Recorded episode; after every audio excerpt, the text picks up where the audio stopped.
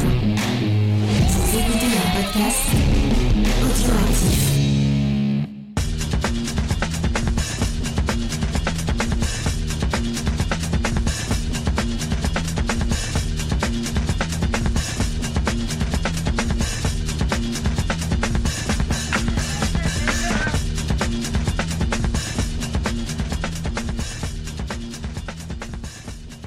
Salut à tous, ici Spike et bienvenue dans le podcast des réfracteurs.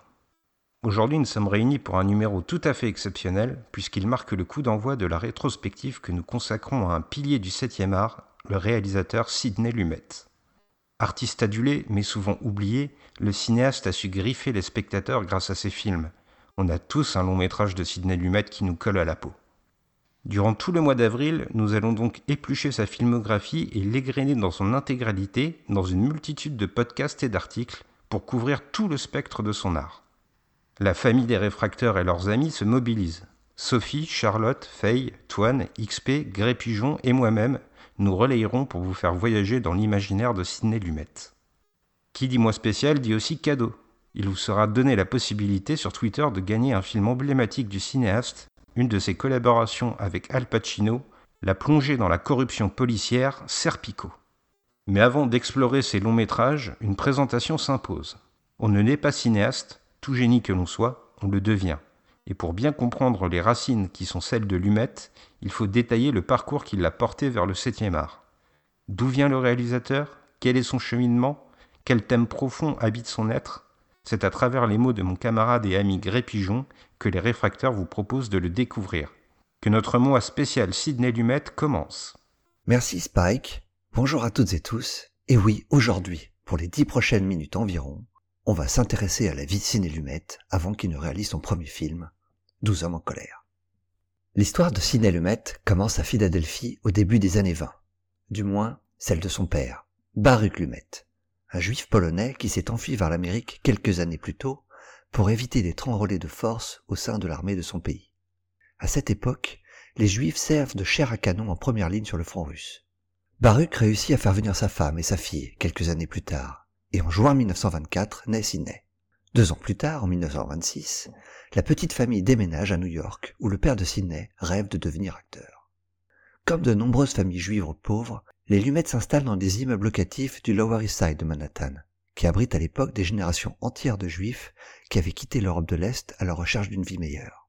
En 1924, on estime que plus de 5000 juifs vivent dans ce quartier de New York, surnommé le ghetto juif tant l'endroit est pauvre. Les gens font la queue pendant des heures tous les jours pour récupérer un simple morceau de pain. C'est dans cet environnement que grandit le jeune Sidney, où son éducation se fait dans la rue, au contact des autres enfants juifs du quartier. On retrouve à cette époque une ambiance proche de celle de West Side Story, où les communautés vivent entre elles et se serrent les coudes à la vie et à la mort, en opposition aux autres communautés. C'était un endroit moche, sale et dangereux pour les enfants. Si je me retrouvais dans le quartier d'à côté, je pouvais me faire tabasser par un Italien, mais dans mon bloc, il n'y avait que des Juifs. Cela a façonné mon comportement. On se devait un respect et un enseignement mutuel. C'était notre façon d'apprendre à ne pas être égoïste. Et même si au cours de ma vie, je n'ai pas toujours suivi cet exemple. Je dois dire que c'est quelque chose qui m'a toujours accompagné. À cette époque, on ne parlait pas d'un quelconque euh, code moral entre nous. C'était juste notre manière de vivre. Le jeune Sidney grandit dans une famille orthodoxe, sévère et moraliste. Pourtant, son enfance n'est pas comme celle des autres enfants du quartier. On l'a dit, son père est venu à New York pour poursuivre une carrière d'acteur, et Sidney passe une grande partie de son enfance dans les coulisses de théâtre. Il n'a que quatre ans lorsqu'il obtient son premier rôle en tant qu'acteur, et à l'âge de 7 ans, lui et sa famille participent tous les jours de la semaine à un feuilleton radiophonique écrit par son père, intitulé The Grandfather from Brownsville. La petite famille gagne 35 dollars par semaine, une fortune en comparaison des autres familles du Lower East Side. Néanmoins, l'environnement extrêmement pauvre dans lequel Sidney grandit lui donne conscience très jeune des problèmes sociaux qui l'entourent. Il assiste à des scènes très dures de familles qui vivent dans des conditions indignes, et qui s'avilissent pour survivre. Il voit de ses yeux des policiers profiter de cette situation pour leur petit gain personnel. Les lumettes eux-mêmes doivent déménager tous les ans pour économiser un mois de loyer et Sidney porte très souvent des vêtements trop grands pour les faire durer plus longtemps. C'est cette misère sociale dans laquelle il grandit qui va former sa conscience d'homme et lui inculquer sa légendaire éthique de travail qui fera de lui le cinéaste méticuleux qu'il deviendra. Le New York de la jeunesse de Sydney est une ville ouvrière, ancrée dans la lutte sociale pour les droits des travailleurs ainsi que la tolérance raciale et religieuse. Les marches du 1er mai rassemblent des milliers de personnes, et la famille de Sydney défile tous les ans au milieu des ouvriers. Ancrant une conscience sociale très à gauche chez le jeune garçon, qui est fier d'appartenir à une classe qui se serre les coudes en toutes circonstances.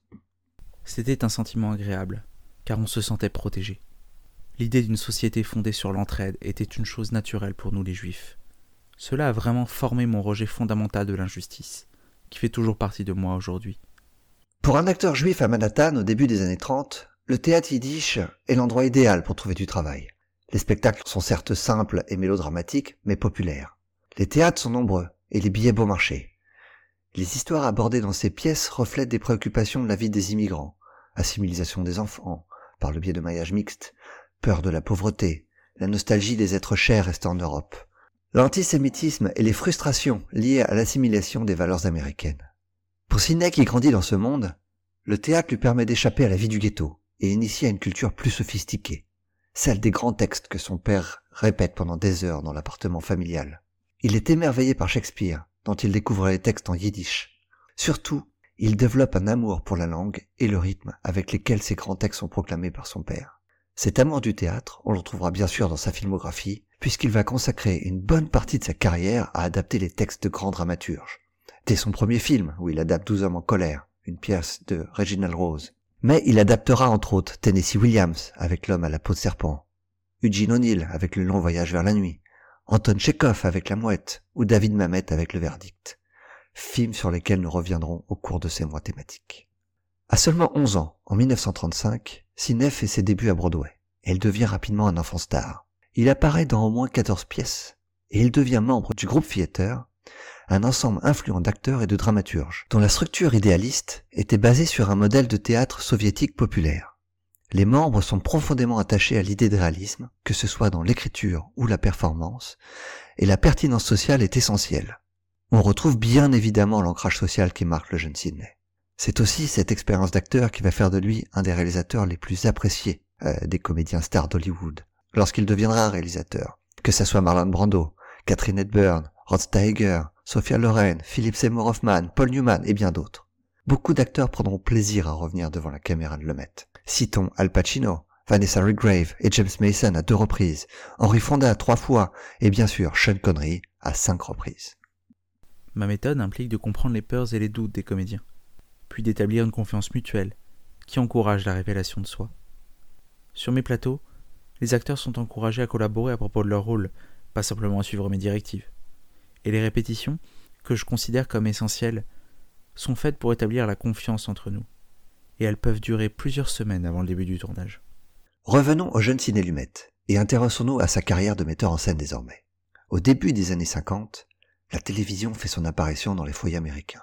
Ciné a 20 ans, et s'il s'est imaginé pendant un temps gagner sa vie en imitant son père sur les planches, il se voit offrir un emploi au sein des studios CBS à New York en tant qu'assistant réalisateur d'un de ses amis, un certain Yul Brunner, qui n'est pas encore devenu une star avec Le Roi et moi.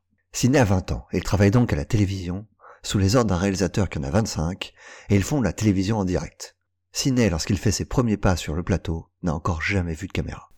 Je ne possédais même pas de téléviseur. J'étais totalement nouveau dans ce domaine. Ce que CBS a fait pour moi est tout simplement sensationnel. Quand vous étiez assistant réalisateur là-bas, il vous formait partout. À l'écriture, à la production, l'image, le son, j'y ai tout appris. Avec un peu plus d'expérience, il se lance à son tour dans la réalisation.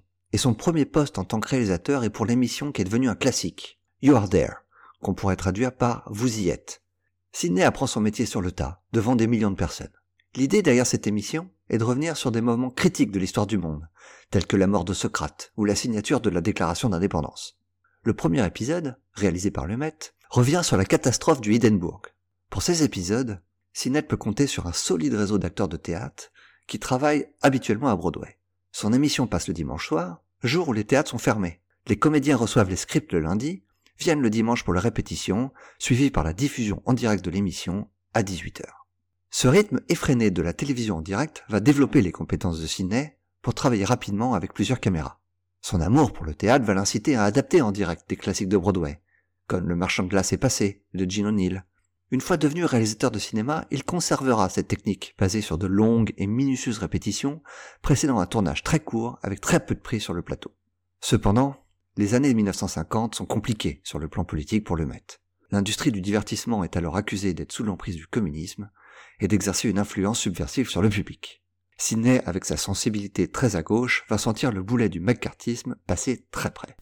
Dire que j'ai ressenti de la peur à cette époque est à la fois exact mais aussi en deçà de la réalité. Je ressentais une, véritable terreur. Tout le monde est soupçonné de communisme, et le simple fait de ne pas dénoncer ses collègues est en soi suspect. Sidney est accusé d'avoir assisté à une réunion du Parti communiste avant que le malentendu ne soit clarifié. L'ensemble du réseau CBS est précisément ciblé, probablement pour atteindre les journalistes de la salle de rédaction, considérés par le gouvernement comme un repère de gauchistes. Trois auteurs de You Are There, les amis de Sidney, sont interdits d'exercer leur profession du jour au lendemain. Ils continuent toutefois à travailler sous des pseudonymes. Sidney est au courant, mais ne dit rien par loyauté.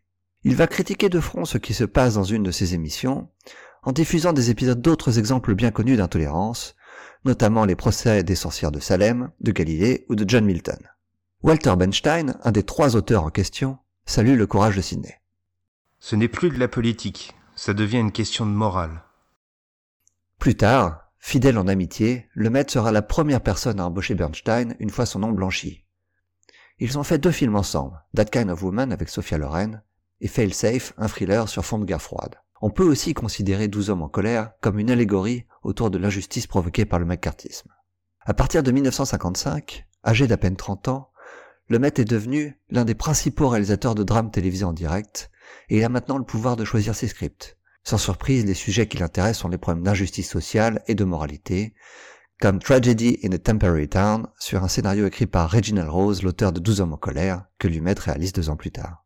Par la suite, devenu cinéaste, Sidney Lumet n'aura de cesse, pendant ses cinq décennies derrière la caméra, d'interroger l'autorité et de questionner le système judiciaire de son pays. La recherche radicale de justice sociale, souvent seule contre une institution, est le trait commun de ces personnages, que ce soit Henri Fonda dans 12 hommes en colère, Sean Connery dans La Colline, Al Pacino dans Serpico ou Paul Newman dans Le Verdict. On se quitte avec une dernière citation du maître. Je vous remercie pour votre écoute et j'espère que vous apprécierez le travail que nous avons accompli sur le site lesrefracteurs.fr pour ce mois consacré à l'un des réalisateurs américains les plus prolifiques de la deuxième moitié du XXe siècle. J'aime les personnages rebelles, car ne pas accepter le statu quo, ne pas accepter la façon dont cela a toujours été fait, est la source fondamentale à la fois du progrès humain et de tout bon drame. Il est clair que je ne lis pas une minute, que je ne suis pas attiré par le radical, que je ne suis pas attiré par le questionnaire. Je ne sais pas si la vie est possible sans eux. L'un des éléments de la base du drame, c'est le questionnement de l'autorité.